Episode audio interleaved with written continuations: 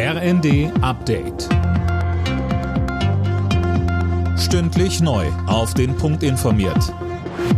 Ich bin Daniel Stuckenberg. Guten Tag.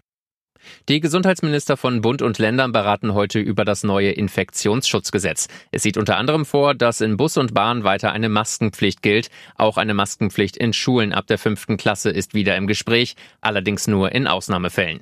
Der Hamburger Virologe Jonas Schmidt-Schanasit hält das für richtig. Er sagte bei Welt TV, Eine Vielzahl der Lehrer sind geimpft, auch die Kinder sind geimpft oder haben die Infektion durchgemacht. Das heißt, die Situation ist ja überhaupt nicht vergleichbar mit der Situation vor ein oder vor zwei Jahren. Jahren. Und diesen grundlegenden Unterschied müssen wir auch bei den Schulen akzeptieren und entsprechend danach die Maßnahmen ausrichten und nicht mit den Maßnahmen arbeiten, mit denen wir schon seit zwei Jahren arbeiten.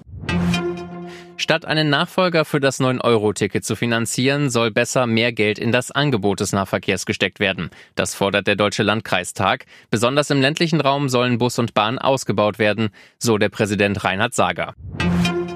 Zumindest bei den Fußballnationalmannschaften könnten Frauen bald ähnlich viel Geld bekommen wie ihre männlichen Kollegen. Der DFB will sich das bestehende Prämiensystem genau angucken. Das hat Präsident Neuendorf beim Besuch von Kanzler Scholz in der Frankfurter DFB-Zentrale angekündigt. Scholz hatte sich zuletzt für Equal Pay im Fußball stark gemacht. Mein Standpunkt ist bekannt. Ich finde, das ist etwas Politisches, anders als die Gehaltsverhandlungen, die erfolgreiche Spieler und Spielerinnen anderswo führen. Und deshalb macht es schon Sinn, dass man dort über gleiche Prämien diskutiert.